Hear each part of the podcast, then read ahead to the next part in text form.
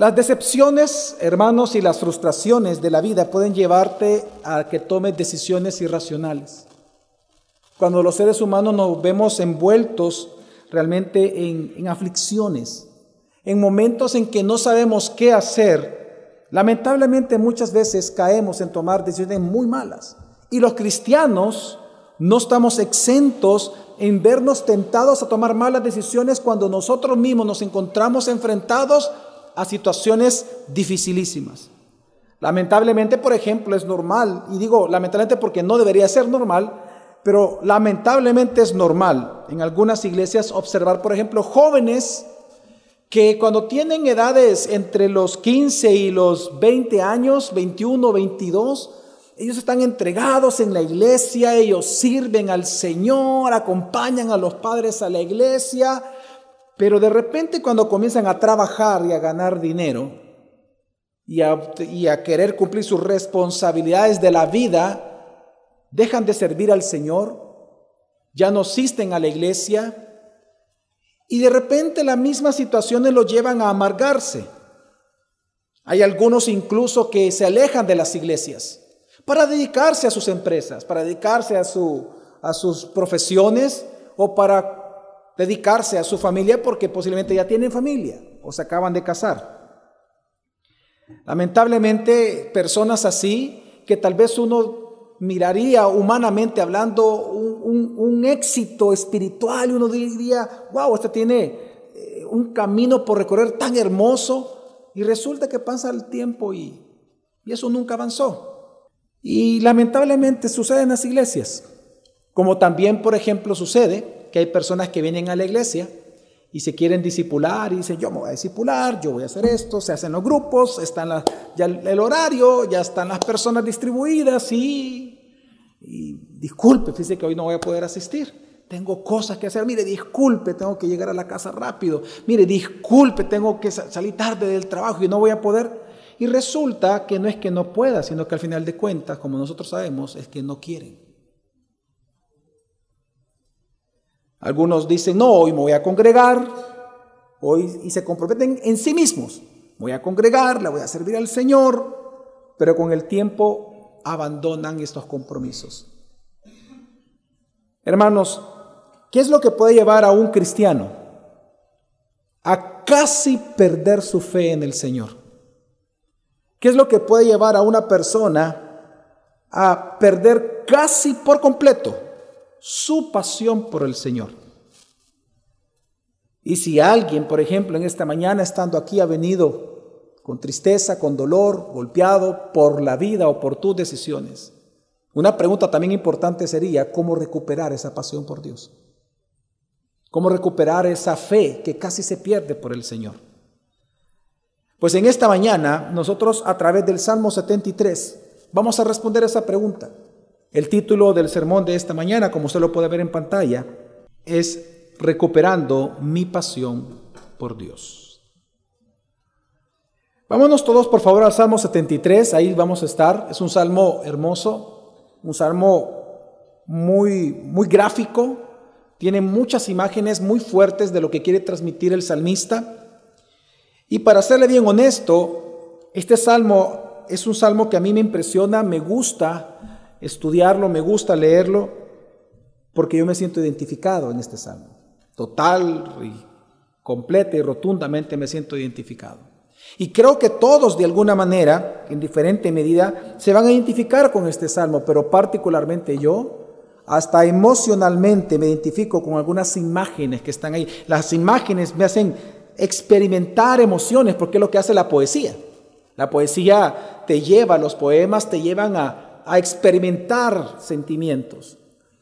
Por lo tanto, este salmo de manera particular a su pastor, a su pastora, a, mi persona, me hace sentir emociones, me hacen recordar cosas de las cuales Dios me ayudó a salir.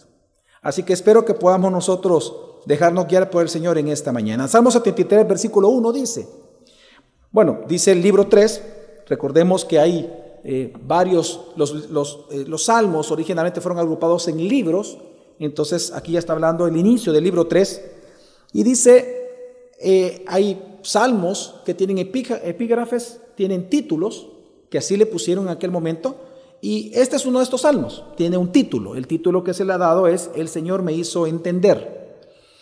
Y luego dice canción de Asaf. Hay salmos en que no sabemos quiénes son los autores, en este caso sabemos quién hizo este salmo. Y entonces, una vez leyendo todo esto, ya comienza el salmo en sí mismo. Entonces el salmo dice, Dios es realmente bueno con Israel, bueno con los puros de corazón o con los de corazón puro. Es interesante realmente quién escribió el Salmo, hermanos, y creo que para poder nosotros disfrutar el mensaje y cómo, cómo esto apunta a Jesucristo, tenemos que entender quién fue el escritor, porque eso nos dice mucho del porqué de este Salmo. Asaf, como lo dice acá el Salmo, él fue uno de los tres directores musicales que David designó para ministrar delante del tabernáculo, el rey David. Él fue un levita, obviamente, fue un director musical. Es decir, que él tuvo una función sumamente importante en el reino de David. Y no cualquier persona. Solo habían tres directores musicales para todo el pueblo. Tres. Y Asaf era uno. Él fue uno de estos jefes musicales establecidos para ministrar delante del tabernáculo de Dios todos los días. Así que Asaf se conoce por la misma escritura que él ministraba delante del arca todos los días, encargado de tocar los címbalos y también de cantar.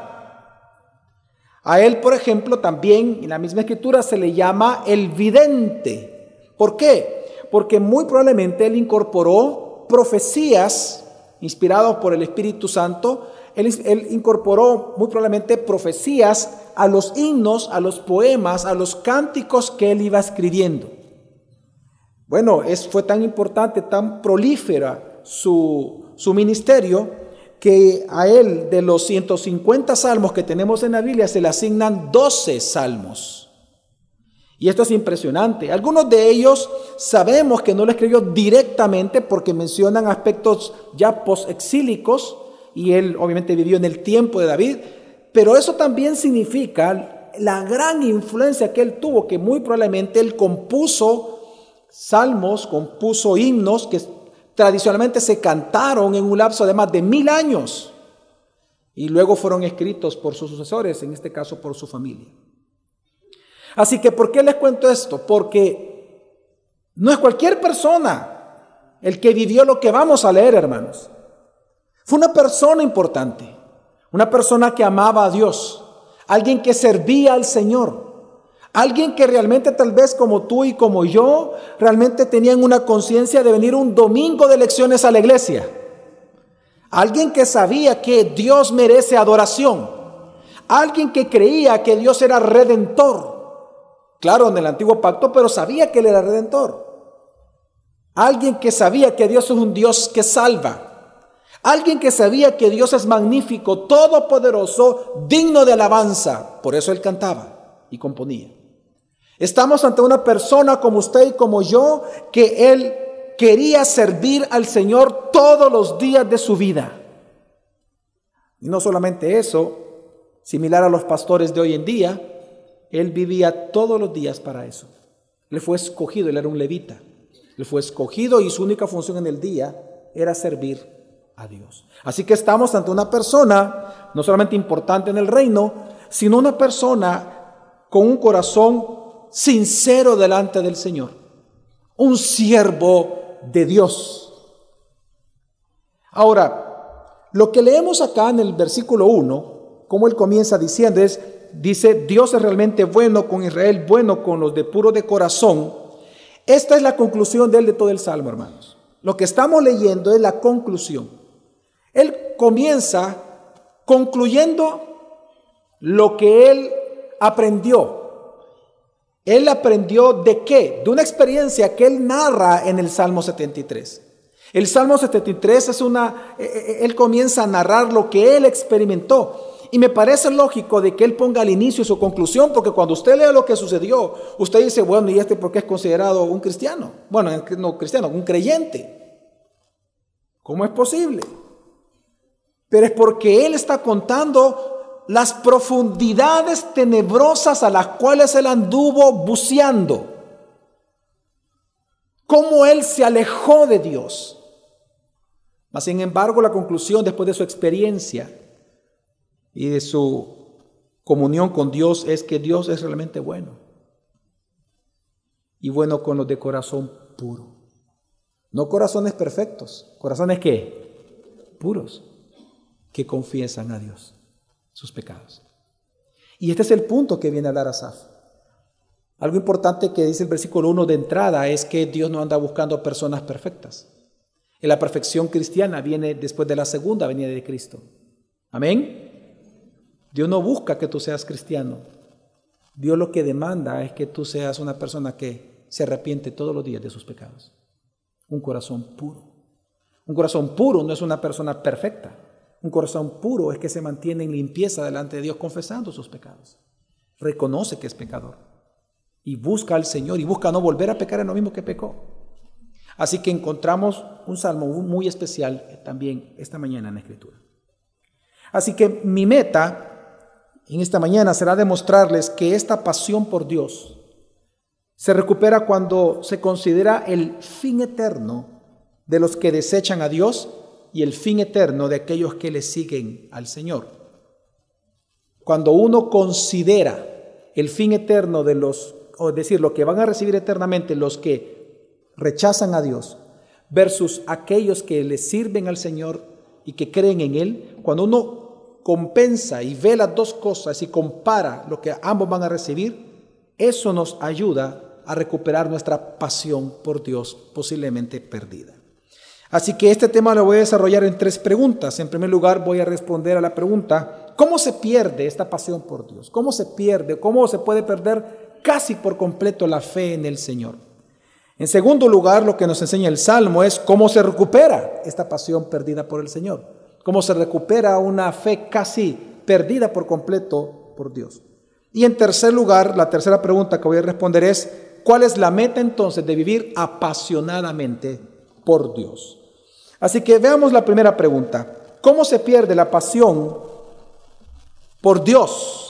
Dice el versículo 2, sigamos leyendo hermanos. Dice, yo estuve a punto de tropezar y por poco me alejo del camino. Yo creo que todos nosotros, de alguna manera o en algún momento, hemos experimentado esto. Y si usted no lo ha experimentado, prepárese que lo va a experimentar. Y es que leamos bien despacio lo que dice. Yo estuve, como dice, a punto. Estuve a punto de tropezar. Y luego que dice, y por poco me alejo del camino. Significa que él no apostató. Ojo, él fue muy tentado. Él cayó profundamente en una espiral de corrupción. Él anduvo buceando en lugares tenebrosos. Él consideró abandonar completamente a Dios.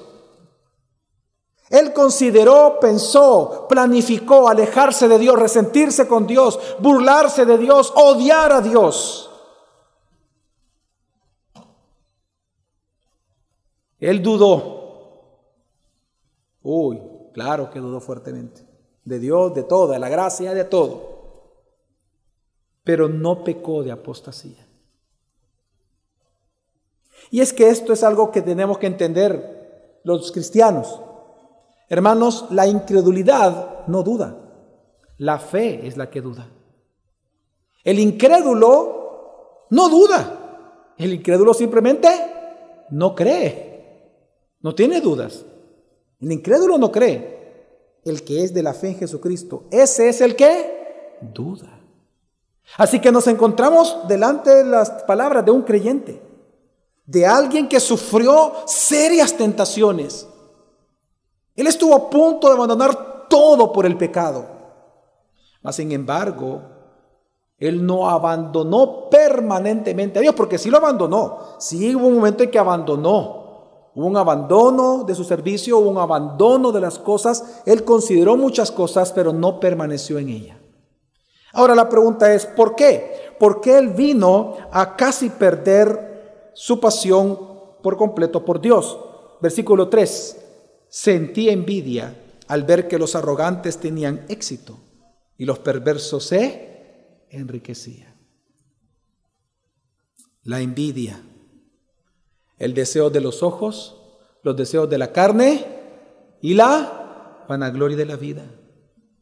Estos, dice Juan, no proceden del Padre, sino del mundo, de aquella mujer prostituta montada en una bestia. En Apocalipsis 17.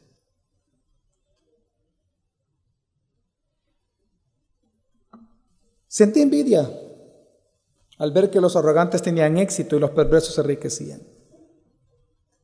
Una característica común de aquellas personas que se resienten con Dios o que abandonan la iglesia por diferentes razones, al final, cuando una persona que dice que servía a Dios de joven y luego cuando comienza a estudiar o comienza a trabajar después de la universidad eh, o, o simplemente a practicar un oficio, cuando una persona comienza a abandonar y casi por perder su fe y continúa, tiene hijos y ya no le vuelve a servir al Señor, ¿sabe por qué es?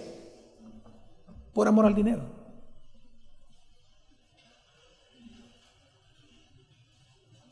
¿Cuándo tú vas a tener envidia de alguien que tiene éxito? Cuando tu Dios personal es el éxito. Cuando tú vas a envidiar la riqueza del otro. Cuando tú realmente tu Dios personal es el dinero. Ahora, recordemos quién está escribiendo, hermanos. Asaf, un hombre que por sí ya era poderoso. Si hablamos dentro del reino de David, un hombre poderoso. Ya era usado por Dios, fíjese, ya era usado. Como levita le correspondía a él vivir de la décima parte de todo el pueblo, de lo que producía todo un pueblo, otras once tribus. Él no era pobre. Él le servía al Señor. Él era un hombre poderoso. A sus dichos lo seguían los levitas. Jefe de su familia. Amigo del rey. Pero aún así su corazón no estaba saciado con lo de Dios. Había una satisfacción en su corazón. Jesús en este caso, para muchos cristianos no es suficiente. Para él Dios no era suficiente. Él quería más.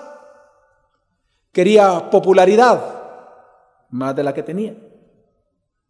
Quería mayores riquezas. O quería comodidad. O quería la libertad que tenían aquellos. Por lo tanto, cuando dice sentía envidia al ver que los arrogantes tenían éxito y los perversos se enriquecían, la pregunta que tenemos que hacer es, ¿qué envidió realmente de ellos? ¿Qué es lo que realmente él quería? Y está interesante esta pregunta porque él responde eso en los siguientes versículos. Él, eh, eh, vivió tan fuertemente esto que los siguientes versículos son las imágenes que yo les digo que para mí en lo particular es, me impresionan. Y por eso quiero leerlas. ¿Qué fue lo que él envidió realmente? Vamos a leer versículo 4 al 14 y dice, vi que no tienen que luchar tanto para sobrevivir. Están gordos y saludables. Claro, recordemos que para el judaísmo esta palabra gordo no es despectiva en sí misma, sino que aquí lo está ocupando de manera despectiva porque obviamente está diciendo que ellos comían mucho porque tenían mucho dinero. Y por lo tanto se mostraba que eran obesos. Entonces él dice, vi que no tienen que luchar tanto para sobrevivir, están gordos y saludables. ¿A qué se refiere con eso de que no tienen que luchar para sobrevivir? Sigamos leyendo, versículo 5. No pasan por dificultades como los demás, ni sufren los problemas que a todos nos afectan. ¿Cómo? Comúnmente. ¿Sabe lo que está diciendo él? Es interesante. Es interesantísimo porque él no, está, él no está diciendo los grandes problemas de una sociedad, él está diciendo esto. Yo envidio a aquellos porque resulta que ellos en lo cotidiano no tienen problemas. Él está hablando de las cosas simples de cada día. Él dice, ellos no tienen problemas comunes y normales como nosotros. Qué envidia. Y yo sirviéndole a Dios. Y aquellos tranquilos, ricachones vienen y esos que no le sirvan al Señor, a esos Dios sí los bendice. Y a mí que yo le sirvo al Señor, que yo me levanto a orar, resulta que más amolado estoy. Llego al trabajo solo para que el jefe me caiga encima. Y por más que hago y busco, no consigo nada. Busco trabajo y no encuentro. Y le sirvo al Señor y peor me va. Le sirvo al Señor y resulta que me despiden. Malditos estos que me despidieron. A una persona tan buena y perfecta como yo. Y aquellos que no le sirven al Señor, que solo viven para sí mismos, para sus vientres, a eso no les falta trabajo.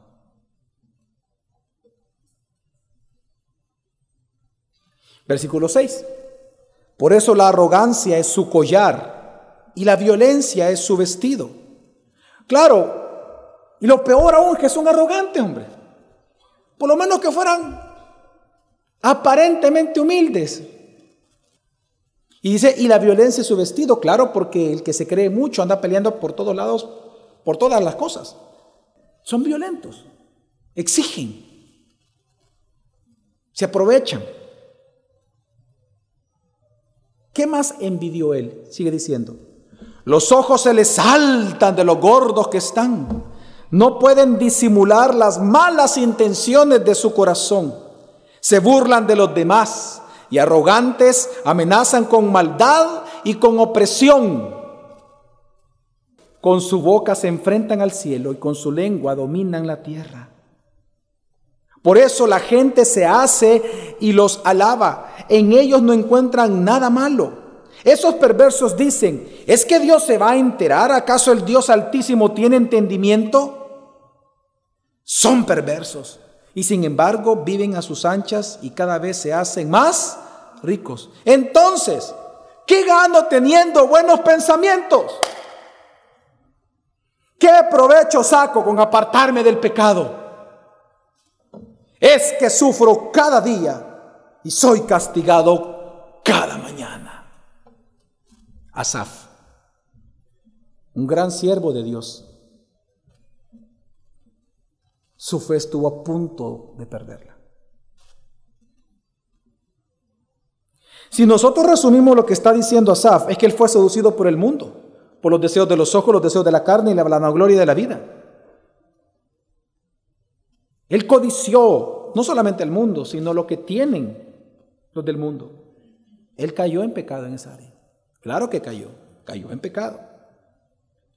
Y es interesante porque en esta condición, si, nos damos cuenta en algunos versículos, por ejemplo, versículo 10, ¿sabe qué le envidió en el versículo 10? La popularidad. La popularidad de los demás, el respeto de los demás. Y es que, es que toma sentido.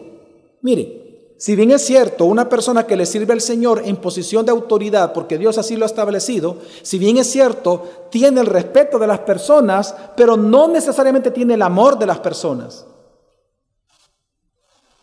Un siervo de Dios, un cristiano, claro que va a ser tentado en la popularidad.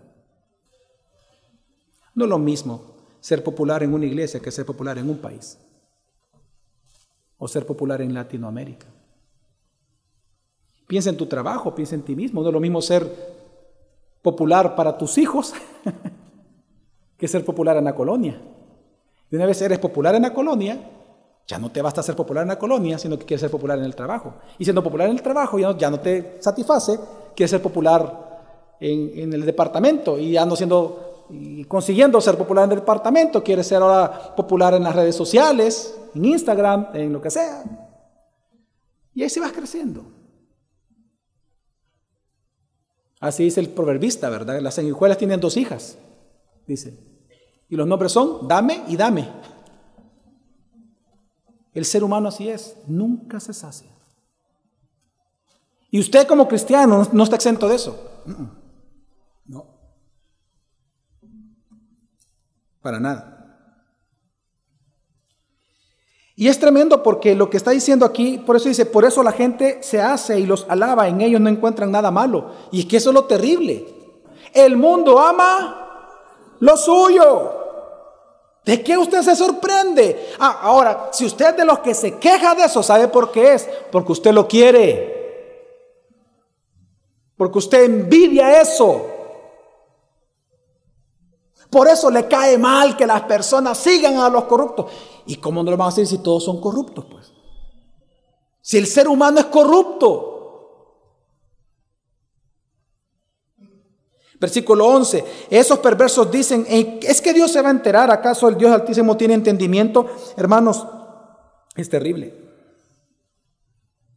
Porque Él luego dice, son perversos, sin embargo viven a sus anchas. Dice, hacen lo que quieren, se salen siempre con la suya.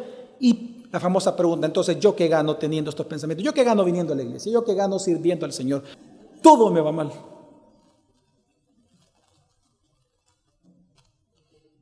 Hermanos, la lucha por nuestra fe es real.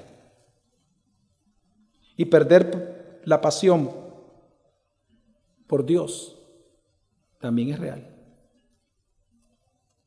Y es que si algo puede hacer que un cristiano se aleje de su sincera devoción a Jesucristo, de su sincera devoción a Dios, de su pasión por Dios, es precisamente ver, envidiar, desear la prosperidad de los injustos. Si usted es una persona que ama el dinero, yo le puedo asegurar que su pasión por Dios ha menguado bastante. Ahora, ¿qué hizo él? ¿Qué hizo Asaf? ¿Cómo salió de esto? ¿Cómo recuperar la pasión por Dios? Primero veamos lo que él no hizo. En primer lugar, él no hizo, ¿qué no hizo? Versículo 15. Dios mío, ya comienza él a orar al Señor. Dios mío, si hubiera seguido hablando así, estaría traicionando a qué? A tu gente. ¿Sabe qué es lo que le está diciendo? Es que si leemos los, versículos anteriores, él termina diciendo, entonces, ¿qué gano teniendo buenos pensamientos? ¿Qué provecho saco con apartarme del pecado? Es que sufro cada día y soy castigado cada mañana. Prácticamente lo que él estaba diciendo es que Dios es un Dios injusto. Entonces, lo primero que él enseña, que la manera en que fue saliendo, lo primero es que él reconoció lo que él no tenía que hacer.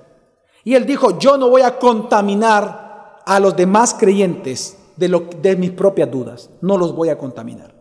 Él dice, si yo hubiera seguido hablando así, ¿cómo así? Bueno, los dos versículos anteriores.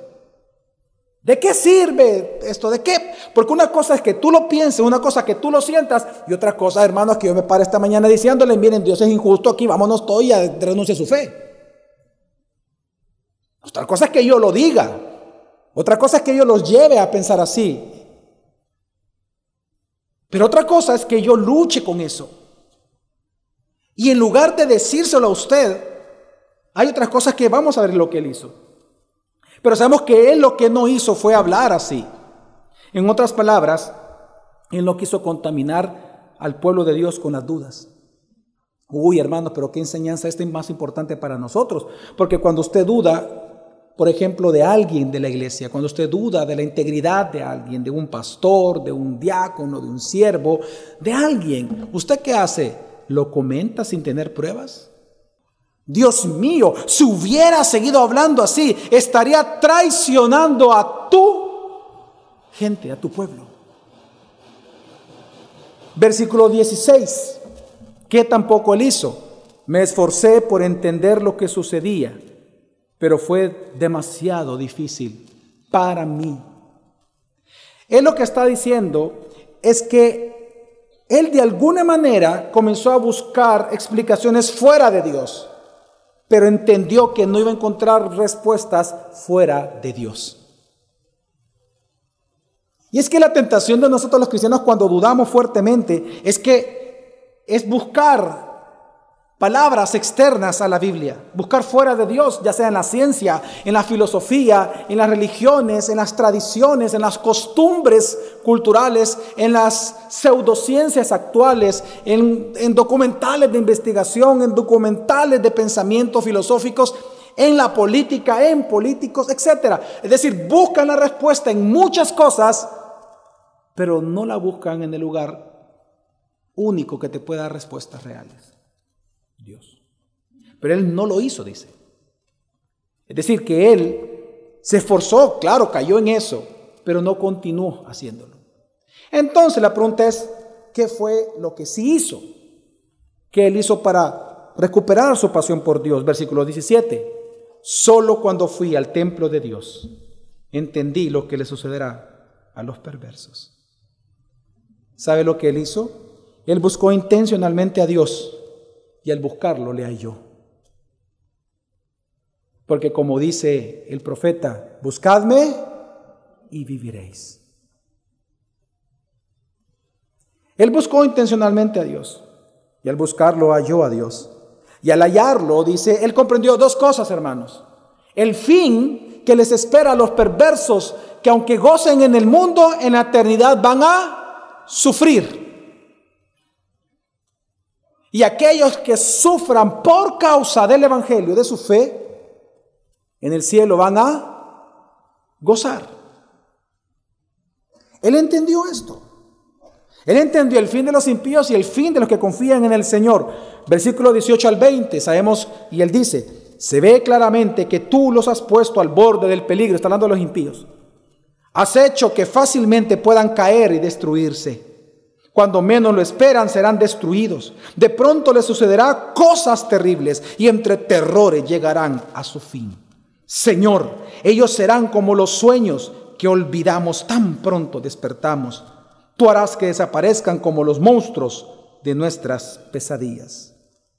¿Sabe qué es lo que está enseñando claramente el salmista, hermano? Que si usted ha perdido casi por completo su fe en el Señor, si usted ha venido casi perdiendo por completo su pasión por Dios, la manera en que usted deja de dudar de Dios es acercarse intencionalmente a Dios.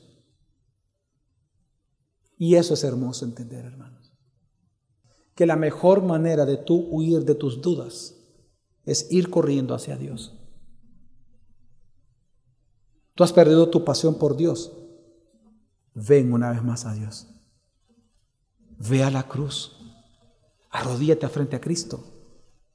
Y deja que Él responda a tus dudas. Ve a la Biblia y compara y observa si en verdad Dios es injusto contigo. Si Dios en verdad ha sido injusto con tu familia, analiza tu vida. Mírate a la luz de la palabra tu propio pecado. ¿Acaso fue realmente Dios injusto en que te despidieran del trabajo y son unos malditos los que te despidieron? Analiza tu vida a la luz de, la, de la escritura. Tú quieres recuperar tu pasión por Dios. Ve a Dios. Ve a Cristo. Vea la Biblia. Y es que Asaf fue al mejor lugar, fue al templo, fue a Dios. Y Dios respondió a sus dudas. Y al hacerlo, Dios le dio una perspectiva de la eternidad, de la realidad, del destino tanto de los injustos como el destino de los justos. Y él pudo observar la recompensa de alguna manera que Dios, por él servir al Señor, iba a recibir, no en la tierra, no una recompensa según el mundo, made in el mundo, no, no, sino que según Dios recompensas eternas. Hermanos, y esto es lo que hace el Evangelio. Juan nos explica que Jesús es el Logos encarnado y Él nos revela a Dios, Él nos explica a Dios. Por lo tanto, la única manera de que tú puedas recuperar una fe perdida, un amor por Dios perdido, es regresando a Dios a través de Cristo Jesús una vez más. Es que tú te involucres una vez más en aquello que aparentas odiar, como es la palabra. Léela, deja que Dios te hable. Sigue congregándote, alaba a tu Señor y vas a ver cómo Dios va a comenzar una vez más a recuperar esa pasión que tú perdiste por el Señor. Pero en segundo lugar, una vez Él busca y Dios le habla del fin eterno de los malos y los buenos, y Él compara, hace una comparación, Él dice, si este es el fin entonces de los justos, Señor, gracias porque tú me has salvado. Recuerde que Él sabía ya de Dios. Gracias porque me ha hecho tu siervo. Gracias. Por poco resbalo, por poco me voy detrás de las riquezas de los demás, pero yo he logrado aceptar que soy un director musical, que mi vida es para eso. Gracias Dios. Las recompensas vienen después. Gracias. ¿No hay entender, hermanos? ¿Qué fue lo, lo, segundo que él hizo? Se arrepintió de sus pecados y confesó sus pecados al Señor. Lo sabemos lo que dice el versículo 21 y 22. Dice, en verdad me llené de amargura. Uy, uy, esto es digno de que nos detengamos. ¿Cuántos de ustedes alguna vez se han amargado contra Dios? No levante su mano, pero ¿cuántos se han amargado contra Dios? ¿Cuántos se han amargado? Es que mire, ¿sabe usted qué es amargarse contra Dios?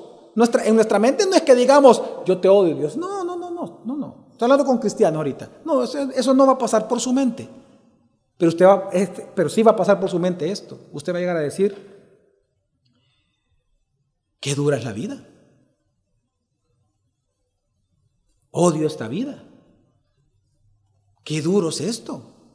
Me cae mal que la vida sea así. Qué difícil es vivir. Tal vez tú no estás amargado en tu mente con Dios.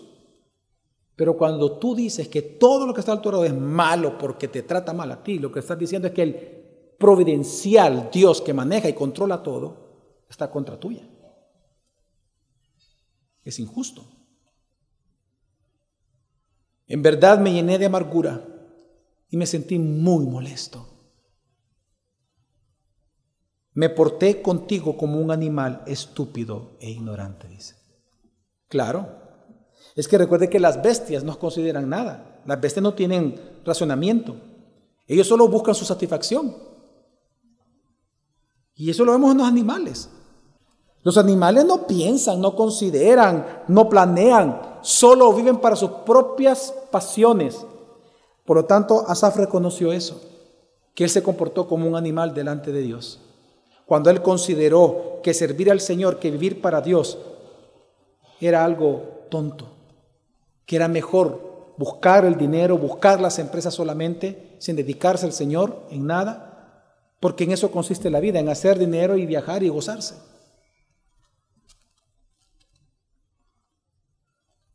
Y es que esto lleva a amargura y a sentirse molesto, porque como tú nunca estás satisfecho, claro que vas a estar molesto. Así que dice que se llenó amargura y confesó su pecado a Dios. Ahora, luego por eso él dice, versículo 23 al 25, y ahí viene el reconocimiento. Yo tengo todo lo que necesito. Estoy siempre a tu lado, tú me llevas de la mano derecha. Tú me guías y me das consejo y después me llevarás con honor en el futuro. ¿A quién tengo yo en el cielo sino a ti? Si estoy contigo, no quiero nada más en la tierra. Puede que mi mente y mi cuerpo se destruyan, pero tengo a Dios que es la roca que amo. Él es todo lo que necesito en mi vida. Amén. Él se dio cuenta de que su equivocación, al considerar este mundo como una meta, como el sentido de la vida.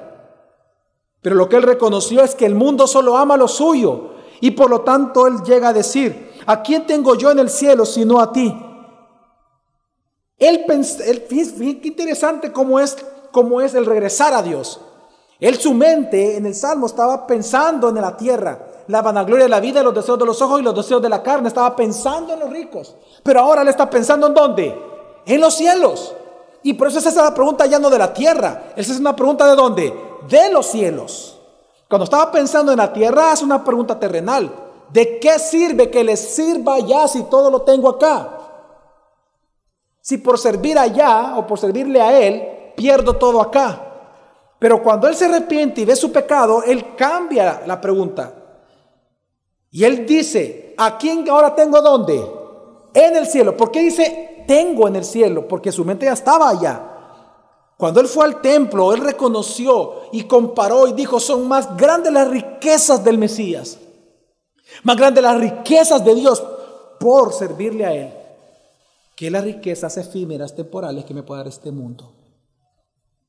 Así que pensó en el cielo.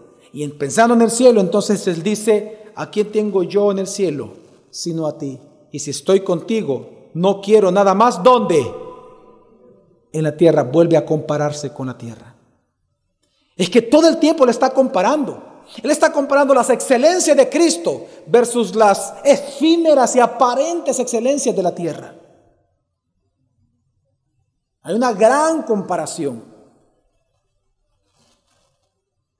Y él compara que es más fuerte la riqueza llamada Cristo que cualquier otra cosa en la tierra. La comparación es, ¿qué puedo yo tener aquí en la tierra? ¿Qué tengo yo ya en el cielo? A Dios. Bueno, entre las cosas de la tierra y Dios, si tengo a Dios, no quiero ya nada de este mundo. Wow, qué hermoso el salmista. Amén, hermanos. Así que, y es que él llegó a una conclusión. ¿De qué sirve tener todo en la vida sin Dios? De nada. Tener todo en esta tierra sin Dios, hermanos, es no tener nada. Ahora, ¿en qué ocupó su pasión por Dios? Y con esto va concluyendo. Y versículo 27 dice, Dios mío, los que se apartan de tu lado se perderán. Tú destruirás a quien no te sea fiel. Él vuelve a concluir, aquí está concluyendo el Salmo, y él está prácticamente diciendo, que apartarse de Dios es muerte. Si tú te apartas del Señor y mantienes ese camino de estar apartado de Dios, va a ser tu muerte. Y dos, lo que Él está diciendo es que Dios va a destruir eternamente, va a apartar de sí eternamente a los que mueran siendo infieles al Señor, no creyentes. Por lo tanto, Él decide algo, el salmista. Decide seguir siendo fiel a Dios como fin último del ser humano, glorificar a Dios, proclamando su gloria a todos. Porque la pregunta es, la tercera pregunta que dije que iba a responder. ¿En qué, va a ¿En qué va a ocupar su pasión ahora por Dios el salmista? ¿Qué es lo que él aprende? Versículo 28 entonces dice, en cambio yo he permanecido cerca de Dios y eso es bueno para mí. He puesto mi confianza en Él, Señor Dios. Y luego ¿qué dice? Les contaré a todos los que has hecho. Para esto es la pasión por Dios. Para esto es una fe recuperada para proclamarle a todos el Evangelio. Es para servir al Señor. Es para que tú cumplas la gran comisión. Haz discípulos. Evangeliza a tu, a tu gente, a tus vecinos. No te avergüences del Evangelio en tu trabajo. No te avergüences del Evangelio en cualquier lugar que tú andes. Para eso es tu pasión por Dios. Y esa es nuestra meta, glorificar a Dios a través de predicarle a todos el Evangelio. Así que hermanos, Claramente este salmo nos enseña que usted se verá tentado todos los días, o por lo menos en algunas ocasiones, tal vez no todos los días, a comparar su vida o lo que usted puede obtener en Cristo versus lo que el mundo le da ahora.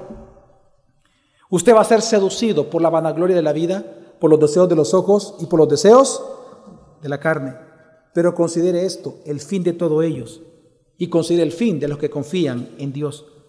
Porque esto que hizo Dios con el salmista es lo mismo que hizo Moisés y todos los héroes de la fe en Hebreos 11. Y solo quiero leerle esta porción de Hebreos 11 cuando dice acerca de Moisés. Dice, Hebreos 11, 24 a 26, por la fe, por la confianza en Dios, por la fe, Moisés ya adulto renunció a ser llamado hijo de la hija del faraón, el príncipe de Egipto. Él renunció al poder. Él renunció al poder, a las riquezas Prefirió ser maltratado, versículo 25, con el pueblo de Dios a disfrutar los efímeros placeres del pecado. Ojo, el pecado te da placer, no vamos a mentir. Claro que el pecado te da un gran placer, pero es un placer que efímero, que te va a traer culpa. Versículo 26, consideró que el oprobio por causa del Mesías era una mayor riqueza que los tesoros de Egipto. ¿Pero por qué? Porque tenía la mirada, la fe, su pasión puesta en dónde? En la eternidad. Una vez más, la eternidad.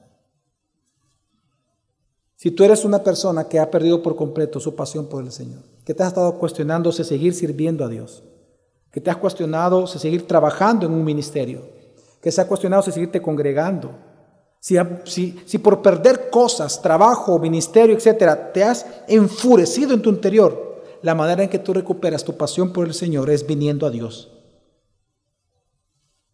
y dejando que Él responda a tus dudas. Porque cuando Él te responda a tus dudas, Él va a hacer esto. Él te va a mostrar que hay mayor riqueza, porque es eterna en el cielo, que seguir separado de Dios buscando tesoros en la tierra que son temporales por 5 o 10 años.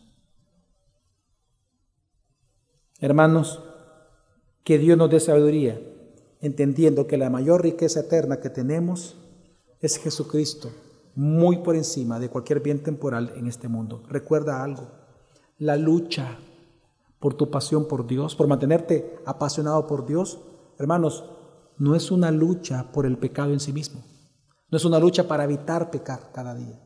La lucha es para nosotros siempre obtener un gozo mayor que el placer del pecado. Y el gozo mayor todos los días siempre va a ser Jesucristo. Así que la lucha no es dejar de pecar necesariamente o solamente, la palabra es solamente, sino que la lucha es por obtener un placer mayor que el placer del pecado.